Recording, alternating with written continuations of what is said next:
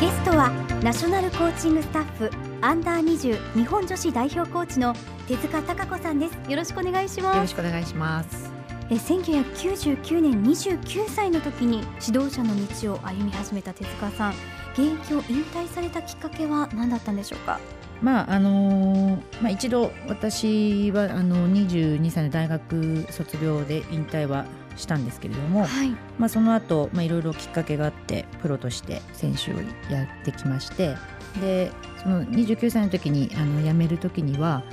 まあ、やっぱりこう体力的なこととかあのやっぱちょっと怪我があの多かったというか、はい、あの最後の1年間はちょっと怪我をしたりとかしてたので。まあ、やっぱりこうじゃあ次のことを考えるときにまあ、何かこう自分がやってきたことをこう伝えられるあのものは何かなっていう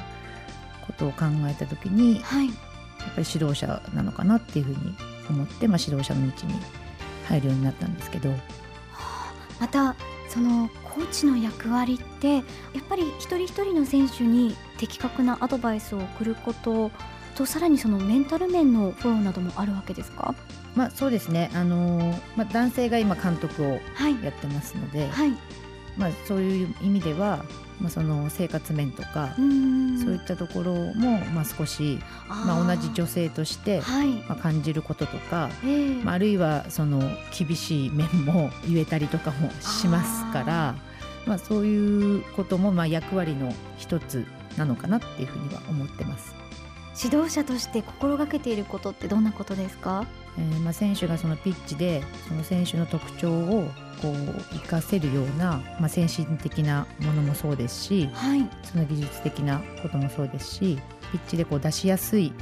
ことをこうしてあげられるようにしたいなとは思ってますけど。やっぱりこう選手時代を経験したからこそ伝えられることっていろいろあると思うんですけれども特にこのことが伝えられるっていうのはありますか？まああのやっぱりこう日の丸を背負ってる身ですから、はい、あのやっぱ日本を代表して世界と戦うんだっていうそういう日本の代表としての誇り、はい、っていうものをこう胸にプレーを常にしてもらいたいなっていうのはありますね。手塚さんはサッカーの普及活動を通してお子さんたちとも接する機会が多いかと思いますがサッカーを頑張っている子どもたちにどんなふうに育ってほしいですか？まああのまあ、サッカーを通じてあのもう元気になってもらいたいなっていうふうに思います。まあ、もちろん上を目指してあの、やるからにはねあのやっぱりまた栃木からなでしこジャパンになるような選手に育ってもらいたいって思いもありますけど、はい、まあ、でもやっぱりサッカーを通してお仲間の大切さとか、えー、あのいろんなことに感謝する家族に感謝することとかやっぱそういうことを感じるあの人になってもらいたいなっていうふうに思いますね。手塚さんご自身がサッカーを通して仲間の大切さを感じた瞬間ってありましたか？まあ、そうですね。あの、まあ、もともとサッカーっていうスポーツは、はい、あの本当に仲間の協力なしでは、あの成立しないスポーツなので、はい。まあ、他のスポーツもそういうあのものだとは思うんですけれども、はい、まあ、やっぱりあの、まあ、自分一人で、ね、こう11人抜いて、えー、あのシュートできるわけではなくて、はい、やっぱり周りのチームメートの動きとか、あの考えでこうスペースが空いたり相手のこう形が変わったりっていう。でそこであのいいプレーがね判断ができるっていうあのスポーツなのでやっぱ本当にそのプレー以外のところでもチームメイトの癖だったり、えー、どんな気持ちで今プレーしてるのかなとかやっぱそういうのをこう分かるには、やっぱりこうピッチを離れたところでも、はい、そのチームメイトとなんかご飯食べに行ったりとかあの一緒に友達ん家に遊びに行ってあのみんなで関係したりとか。えーあの鬼ごっこしたりとかやっぱそういうことはあの中高生時代かな結構やりましたね。そのピッチの外でもコミュニケーションを取ることが大事なんですね。はい、それでこうお互いにこう言いたいこと言い合って、はい、まあ喧嘩もしたり、まあ、私なんかはまあ仲裁したりとか する役目だったりもしましたけど。まあまあと、はい。まあ、だからそういうのであこうこの子はこういう性格なんだなとか、はい、やっぱまあそれで、まあ、それぞれ、ね、そういう性格を尊重してじゃあそれがピッチに出た時に、えー、あの生かされたっていうのもありましたね。やっぱりそういうことで絆は強まっていきますよね。はい。やっぱそういうことも大切だなっていうふうに思いますそしてご家族の支えというお話もありましたがご家族の支えどんな時に感じましたか？まあそうですね。まあ私の場合はあの本当にまあ中学卒業と同時に、はい、まあ東京の高校にまあ、行かせてもらったので、えー、まあ、ことあるごとにあの家族会議を開いて、